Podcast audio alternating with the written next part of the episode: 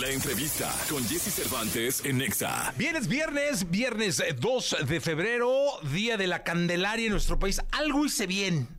Algo hice bien yo en la vida, en el mundo, porque está con nosotros y es un verdadero placer tenerlos acá, tenerlos en México y tenerlos en la radio que no es la primera vez que platicamos, pero sí me da muchísimo gusto tener a Mago de Oz en este programa. Señoras y señores, les aplaudo con muchísimo cariño. Una, una leyenda viva eh, del rock. Nos, estamos aplaudiendo a nosotros mismos. ¡Qué lindo! es que no somos muchos acá.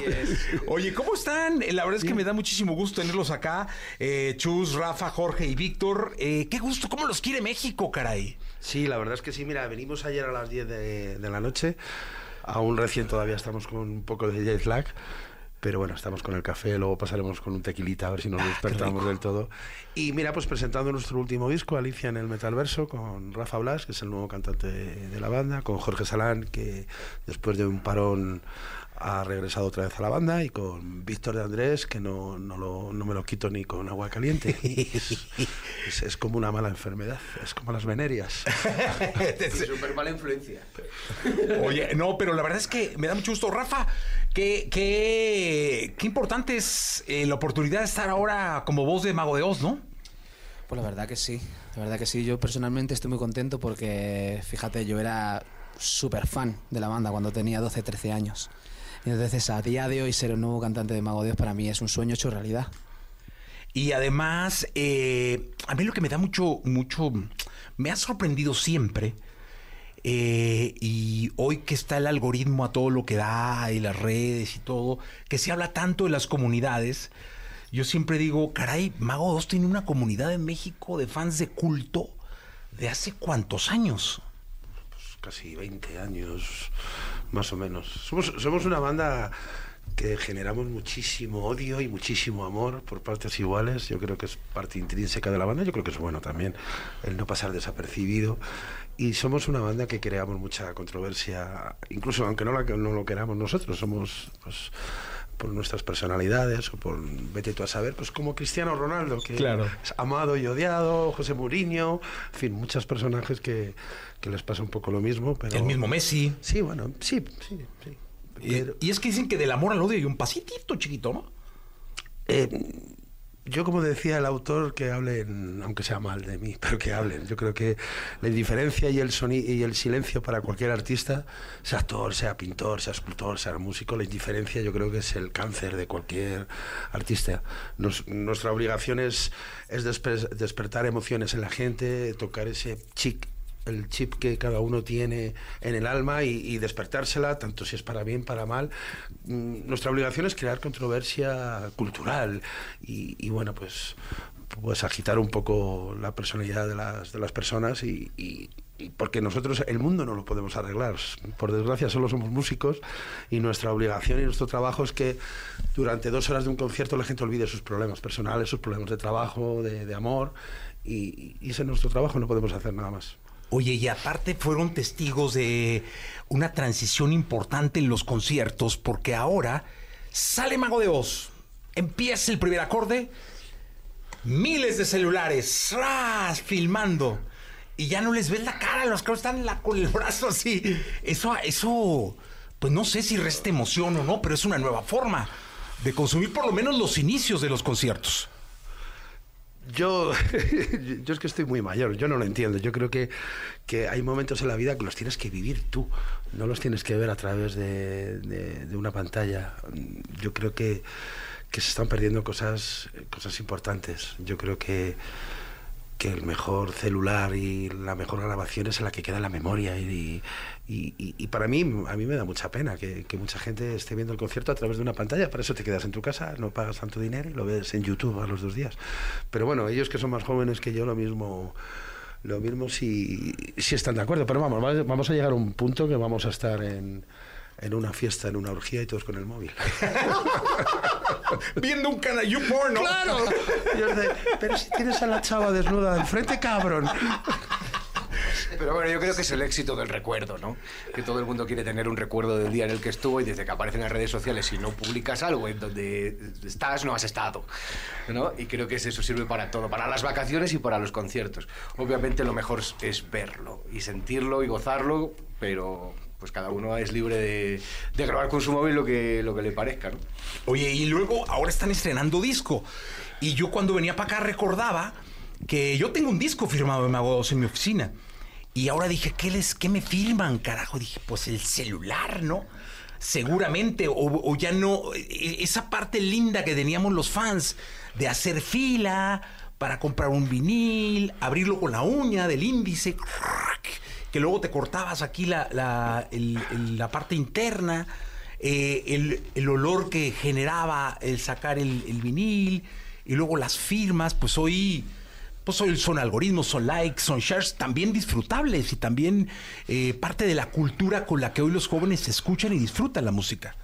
Depende también del género musical. En el rock todavía existe ese, ese pequeño eh, esa pequeña región de la, en el alma de coleccionista y de, de, hecho el próximo sábado a las 11 en la Plaza Loreto eh, estaremos filmando discos. Mañana. Mañana, mañana, mañana. Hoy es viernes. Es que como es tan pronto, estoy todavía no sé si todavía es jueves o es viernes. Entonces, sí. Entonces mañana a las 11 estaremos filmando y fíjate, eh, la última vez que estuvimos filmando estuvimos seis horas y media. Seis horas y media. O sea, sí había gente que quiere eh, formar una fila para que le firme su.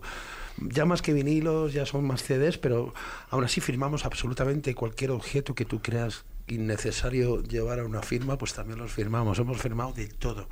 ¿Qué es lo más raro que han firmado, eh? Yo un Tampas de una. ¡Oh, no! Sin usar, ¿eh? Sin usar. Ah, no, bueno. Sin usar. Seguramente lo enmarcó. No lo sé. sí, yo, yo no daba crédito, no sabía muy bien cómo poner la mano, ni cómo. Pero bueno. ¿Y ustedes qué es lo más raro que han firmado? Sí, desde preservativos hasta consoladores, el Satisfyer. Sí. Pero bueno, tacitas, eh, cosas que no tienen ningún sentido. Eh, tú dices, bueno, ¿para qué quieres que te firme una tacita que es de, no sé, Optimus Prime, ¿sabes?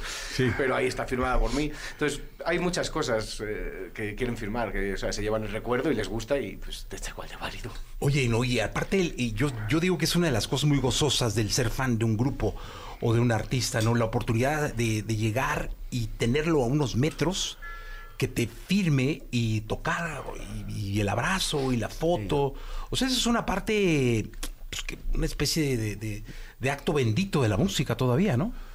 Es el tributo que tenemos que pagar. Nosotros, nuestra única forma de, de agradecer a nuestros fans, eh, que Mago de Oz, después de 36 años, sigamos todavía, que menos que es dándoles un abrazo, perdiendo dos minutos con cada uno para, pues porque sabemos que esos dos minutos para esa persona eh, va a ser inolvidable, no lo va a olvidar en la vida. Y a nosotros, pues por eso estamos seis y siete horas filmando discos, porque nos gusta pararnos un segundito a platicar con ellos, contarles qué tal les va, nos cuentan sus problemas, lo feliz que son, otras histéricas se ponen a llorar, otras te tocan, o tal. Bueno, es un cúmulo de cosas. Es todo, la verdad es que es muy divertido, es muy cansado porque son muchas horas filmando discos, pero, pero es nuestra forma de, de, agradecer a la gente.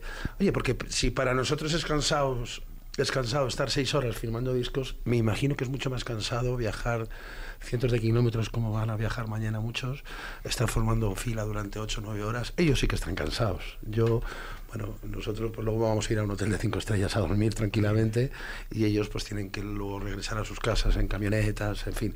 Yo creo que no tenemos ningún derecho en quejarnos y que, que menos que, que darles un beso y un abrazo. Oye, que otra de las cosas que siempre me sorprendió de Mago de Oz es la capacidad que tienen de, que sus fans sigan yendo a los conciertos, sigan comprando boletos. Yo me acuerdo que desde de origen eh, Mago de Oz y sin anunciarse en la radio, bueno, no había las redes que hay hoy, las plataformas digitales, pero era eh, pósters en la calle y todo esto, y se anunciaba Mago de Oz y ¡pum! Eh, sin la radio la televisión abierta, se vendían los boletos, se vendía un Palacio de los Deportes, dos Palacios de los Deportes, o sea, había mucha química, de, mucha comunión. Yo imagino que ahora con las redes debe ser más, no sé, más rápido, más cercano. A ver, eh, eso que me estás hablando fue al principio y era muy espontáneo, y era porque Mago de Oz... Eh, estábamos de moda y, hiciéramos lo que hiciéramos a la gente le encantaba y, y era todo como muy espontáneo. Ahora es una cosa más profesionalizada, llevamos mucho más tiempo, eh, seguimos teniendo una cantidad de fans igual o mayor que, que entonces, pero, pero lo que pasó en su día sí que, sí que fue digno de análisis sociológico, una banda que no habíamos editado ningún disco todavía, ni en México, ni en Ecuador, ni en, ni en, en Guatemala, y, y había a lo mejor pues 600, 700 personas en el aeropuerto esperándonos, sí, o sea, fue, fue, fue la verdad algo, algo muy especial que no suele pasar normalmente, esto nos pasó a nosotros y, y bueno, nosotros lo que hemos hecho es intentar cuidar toda esa base de fans y, y bueno, pues por eso estamos eh, mañana firmando discos en la Plaza Loreto. No, y de hecho hay, hay una cosa que pasa que, bueno, yo he vuelto a la banda después de más o menos 15, 16 años y estoy viendo algo impresionante que es gente desde los 10 años para arriba en las primeras filas de los conciertos con sus familias, en las firmas de discos, o sea que, que Mago sigue llegando a una generación de jóvenes eh, que es impresionante, ¿no? Y eso es algo que dice mucho de la banda, ¿no? Oye, que aparte me imagino que debe haber fans que te volvieron a ver y, ah, de vuelta, de nuevo acá, ¿cómo estás? Porque ellos siguieron todo el tiempo. Sí, bueno, por lo menos tengo pelo y, tal, y sigo aquí. y- después de 15 años, no, es un placer. Y, y bueno, eh, pues es un reencuentro con, con gente que a lo mejor tenía 14 años. Cuando yo tocaba en la banda tenía 23, 24 años, ahora tengo 41. Entonces eh, es un reencuentro con esa gente que te seguía tan joven ¿no? en aquella época. Y dígame una cosa, ¿este año hay gira de, de- de Mago de Oz? Sí, sí, mira, eh, vamos a hacer unos aquí en, en- México, en el Estado de México, en, en todo el país, vamos a hacer unos 16 conciertos. Ok. Desde Cancún, Veracruz, eh, Mérida, subiendo hacia, hacia arriba, eh, hasta Mexicali, Tijuana. Todo o sea, vamos a hacer, vamos a hacer en... No sé cuándo es el concierto en, en el Arena de Ciudad de En la Arena México. CDMX. Bueno, me parece que es el 29 de junio o algo así. El 29 de junio hacemos, Ok. Hacemos el concierto, digamos, el más importante de toda la gira, sin desmerecer a las demás, a las demás ciudades, pero hay, siempre hay 20.000 personas, como la última vez había 22.000 personas viéndonos. Y, y bueno, eso será el 29 de junio con una escenografía que la estamos, la estamos fabricando ahora, muy de Alicia en el País de las Maravillas. Es un poco lo- una, una escenografía un poco loca y, y, y estaremos luego por toda Latinoamérica, por Estados Unidos. Vamos a hacer unos 110, 120 conciertos. No, pues para un año con 52 semanas van a tener muchísimo trabajo. Si quieres, cuando terminemos la gira, venimos aquí y, y, co- y compara- comparas físicamente. Sí, vamos a estar- sí, sería muy bueno, ¿eh? Ahí está, 29 de junio en la Arena CDMX. 29 de junio, Arena CDMX, Mago de Oz. Qué gusto tenerlos en el programa. Mucha suerte en la firma. Mañana, eh, 3 de febrero, sábado 3 de febrero, eh, van a estar firmando eh, Mago de Oz eh, en Plaza Loreto. Todo el tiempo, toda la gente que llegue se va a llevar la firma. Eso es. Y los veremos acá en junio. Pues eh, tenemos una cita. El Ya está. 20 el 29 de junio. Pues el 28, el 27 estamos aquí. Ah, ya, cerrado. Qué alegría. Qué alegría tenerlos acá. Gracias a Mago de Oz. Suerte mañana en la firma. ¿Te hacemos alguna canción acústica si quieres? Sería ya cerrado. ¿Cerrado? ¿Ya está? Ya estamos. No, hombre, qué maravilla. Ya está, entonces, continuamos. Gracias. Gracias. Escuchas el podcast de Jesse Cervantes en Exa.